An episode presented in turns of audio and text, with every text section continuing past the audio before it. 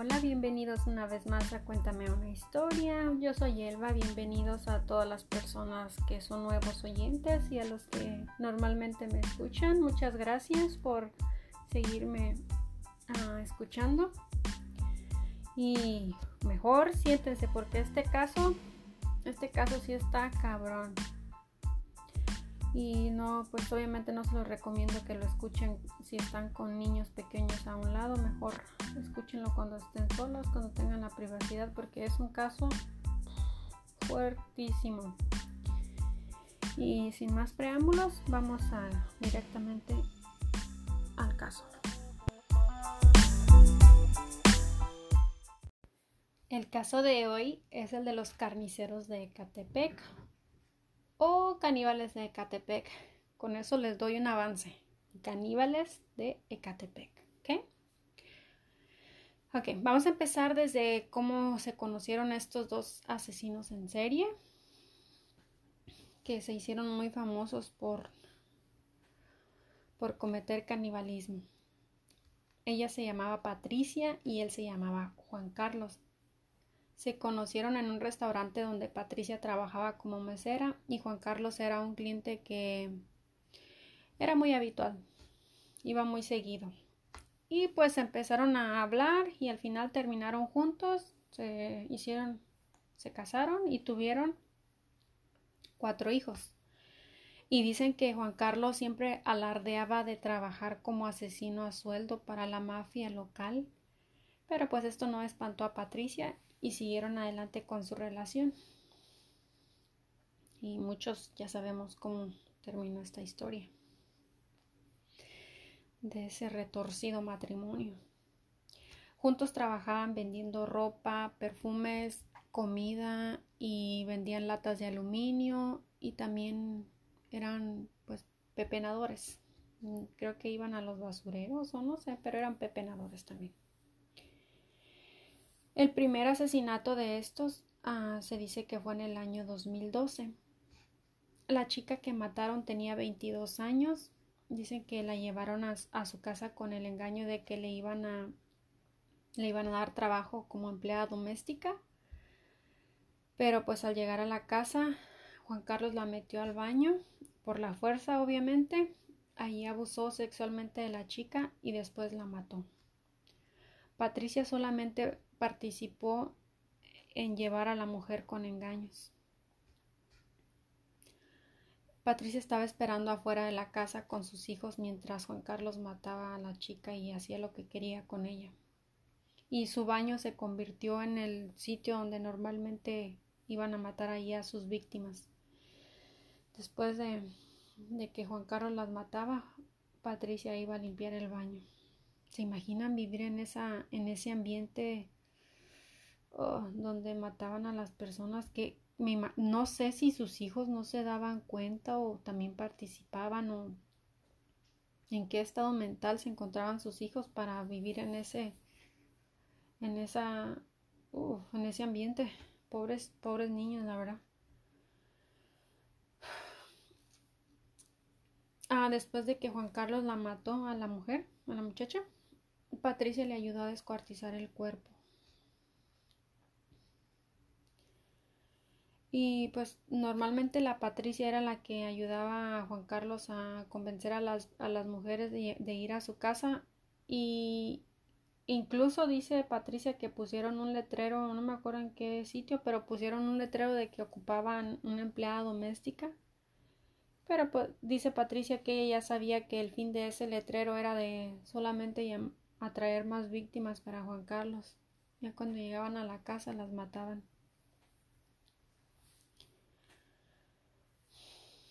La segunda víctima fue una de sus vecinas y según varios reportes dicen que la chica sufría de adicción. Imagino que pues esto era la hizo vulnerable a estos asesinos.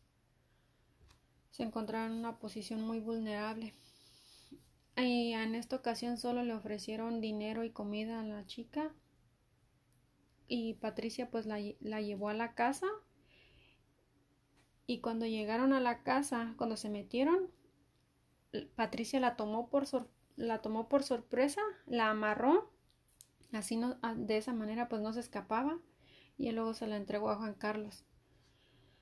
y Juan Carlos la llevó al baño, abusó sexualmente de ella, le cortó el, el cuello y descuartizaron el cuerpo. Además, no van a creer esto. Uy, esto es horrible. Después de descuartizar el cuerpo, dicen que le arrancaron unos pedazos de carne de las piernas, de la parte de las piernas, como si fuera carne de, de vaca, y se la comieron. Se la comieron con chile. ¡Ay! No, no, no, no, no. Esto es horrible. Ah, simplemente no sé qué decir. Y saben que es ah, algo que me da vueltas en la cabeza. Además de los piojos. no es no tengo piojos, pero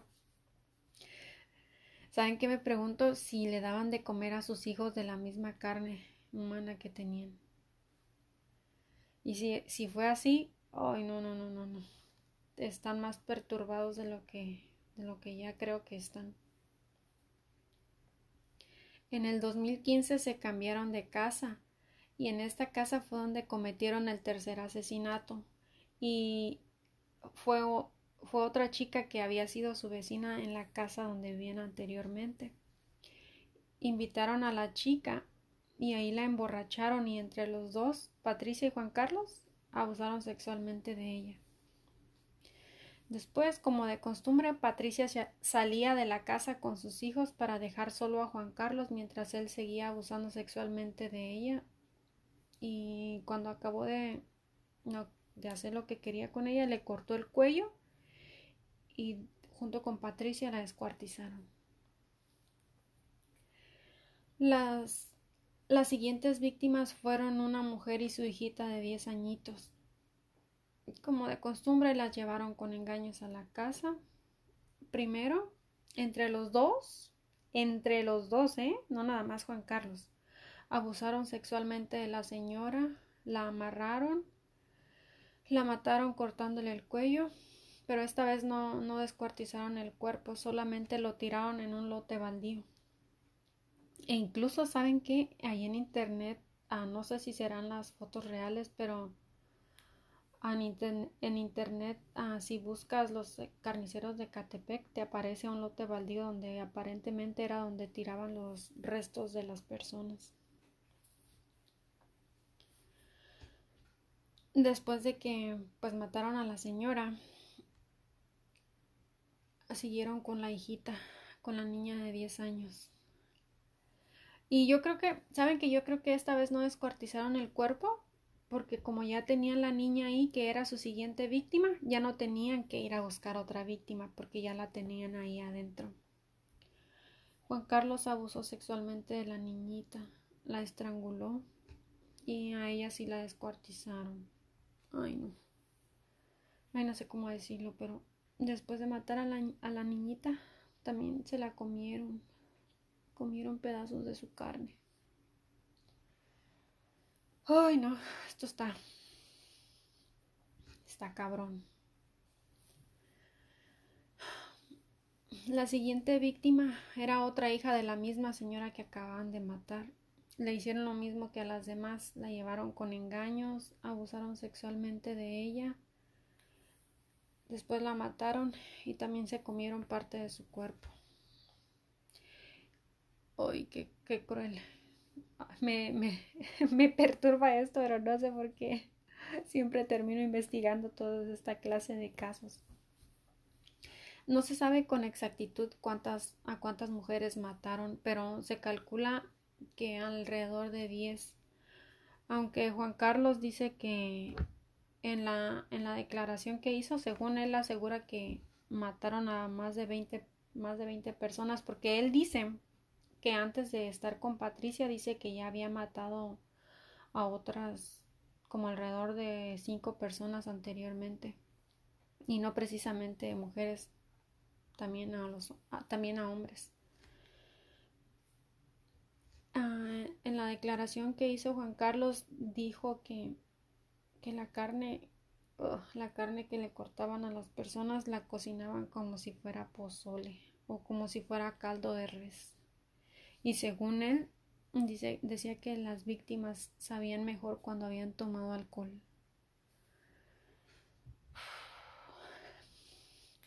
Los corazones los guardaban en alcohol y los ponían de ofrenda en un altar, en, el, en un altar de la Santa Muerte. No sé si ellos lo tenían en su casa o, iba, o iban a, a, algún sitio donde había algún altar, porque pues como en, en México es, es, es una costumbre que muchas personas tienen altares de la Santa Muerte, de la Virgen o de algún otro santo. Los, los cráneos y otros huesos dicen que se los vendían a un tipo que tenía un negocio de santería. A este tipo le apodaban el Bones. Y a, este, a este güey era, era buscado por la policía. Por, me imagino que por vender pues partes humanas. Dice que la, dicen que la carne que no se comían junto con otros huesos los tiraban en lotes baldíos o los enterraban en, eh, en, diferentes sitios para que pues para no levantar sospechas. A veces los metían en botes de plástico de los que son como de 25 libras y les echaban cemento. Y en otras ocasiones quemaban los restos en un barril grande de metal. Las pertenencias de las víctimas, así como celulares y joyas, me imagino que pues no eran no eran muchas las cosas que tenían las víctimas porque pues no eran no eran de dinero a esas cosas las vendían en su negocio que tenían pero saben qué fue lo que ah, como que más me, me enchinó la piel fue lo, lo que dijo Juan Carlos dice que dijo que si lo dejaban libre él seguiría matando a las mujeres que porque no soportaba verlas con vida. Uf, me da cosa solamente repetirlo. y obviamente no tiene ningún remordimiento, aunque él dice que sabía que estaba mal y sabía que se iba a hacer famoso en el momento en que lo detuvieran por esos crímenes. ¿Se imaginan en qué en qué estado mental se puede encontrar una persona para seguir diciendo esa clase de cosas después de haber cometido tantos crímenes. No tiene ningún remordimiento. Claramente es un psicópata.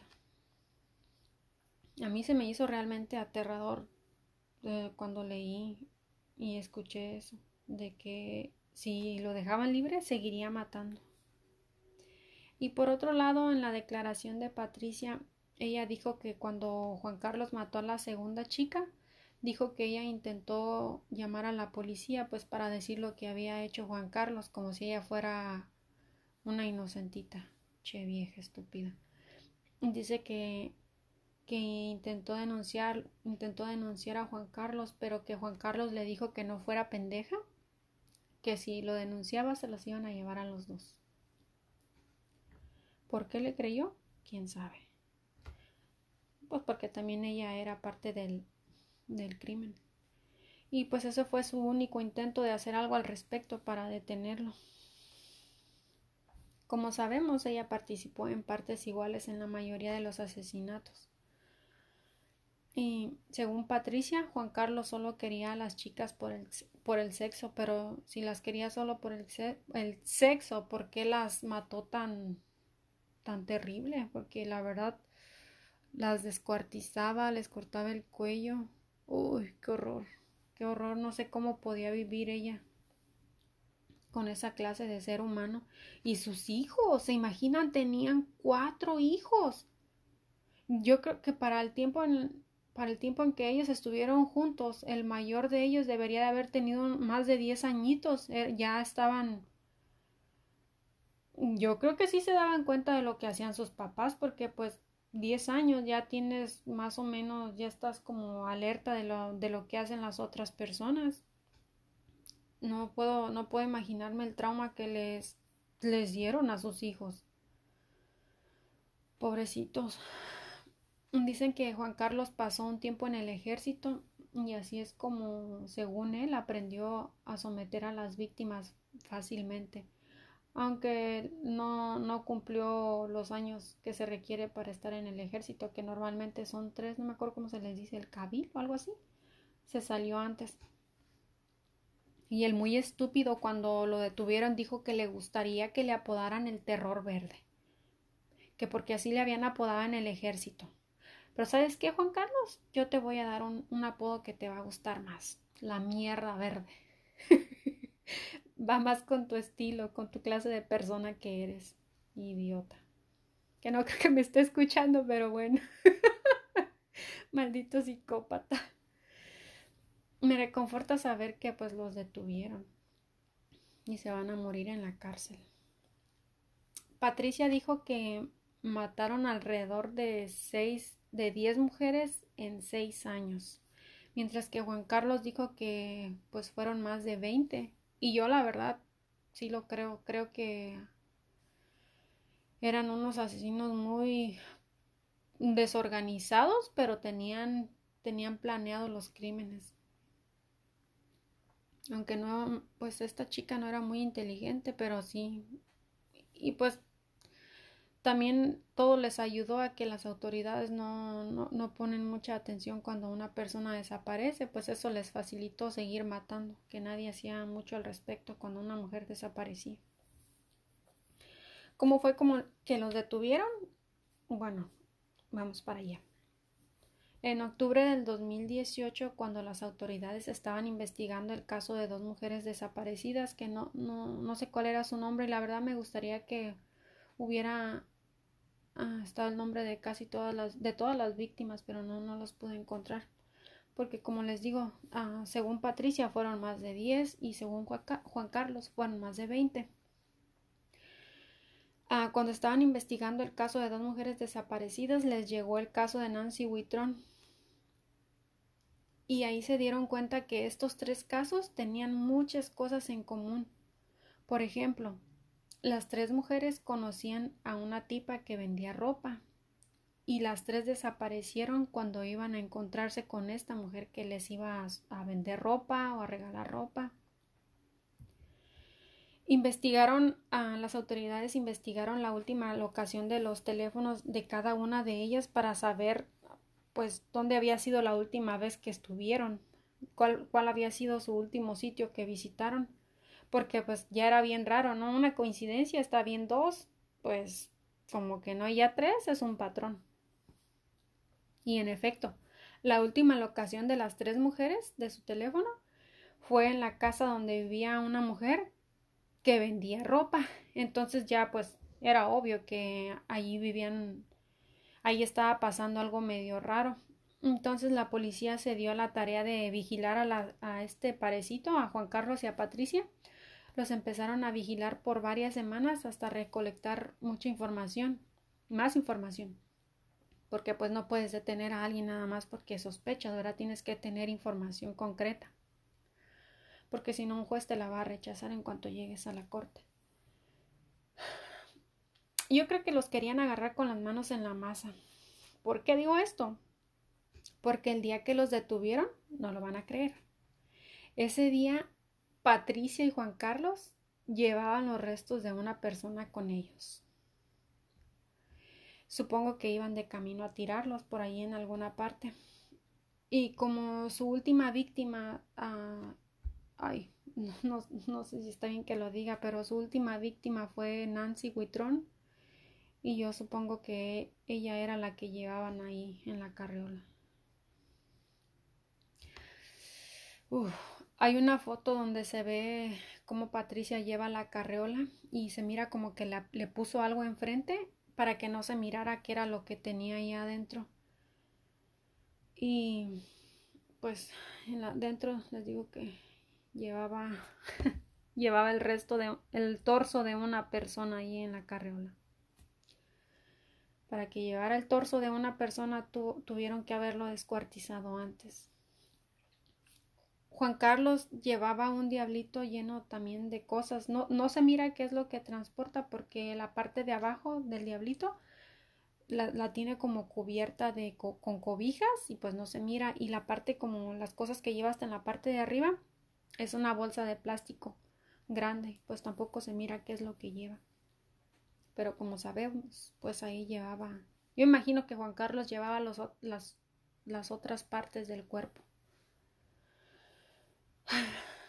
Donde leí no, no dice qué es lo que llevaba Juan Carlos. Y así es como los detuvieron, con la evidencia en las manos.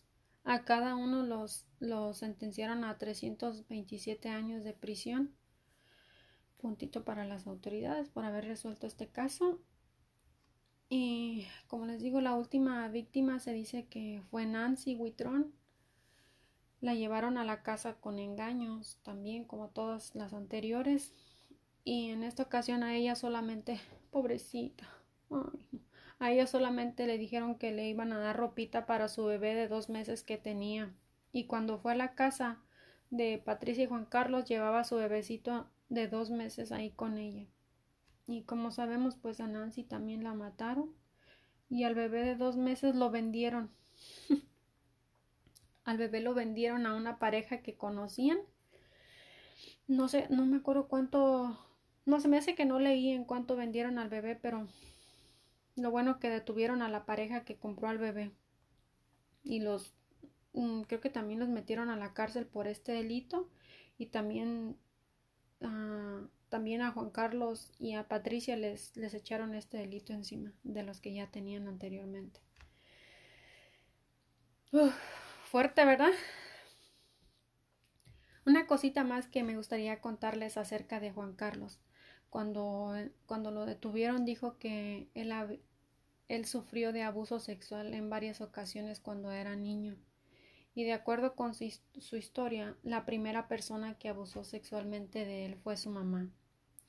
Y dice que que su mamá llevaba constantemente hombres a la casa y tenía sexo con ellos y él él dice que podía mirar cuando que no podía mirar porque con su mamá su mamá se metía a un cuarto que nada más tenía una cortina como puerta y ahí se metía a tener relaciones con ellos.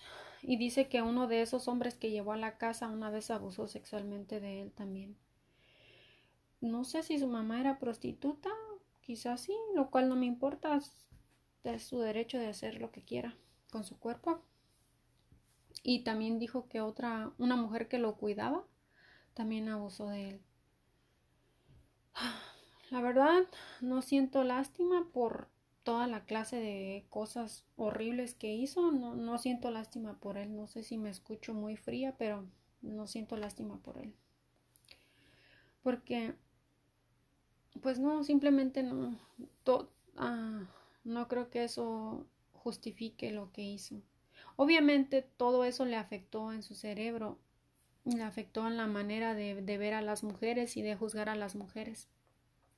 Siento que al hacer todas esas esa clase de crímenes contra las mujeres, yo creo que sentía que se desquitaba con lo que su mamá le hizo y con lo que su mamá lo que su mamá permitió que le hicieran a su hijo. Yo siento que de cierta manera reflejaba su odio contra todas las mujeres que mataba. Pensaba como en su cabeza pensaba que ellas eran su mamá. Según yo. Él va la psicóloga. y a Patricia. Patricia dijo que un primo de ella también abusó sexualmente de ella.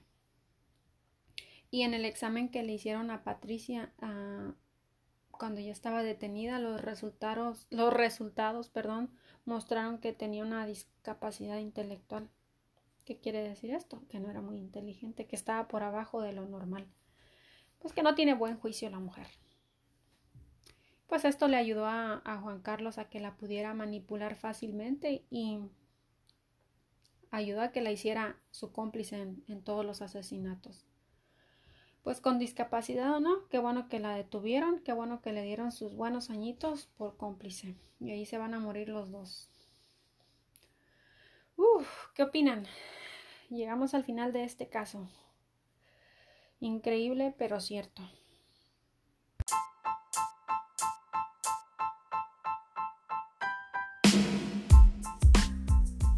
Bueno, pues así concluimos este episodio. Nos vemos en el siguiente.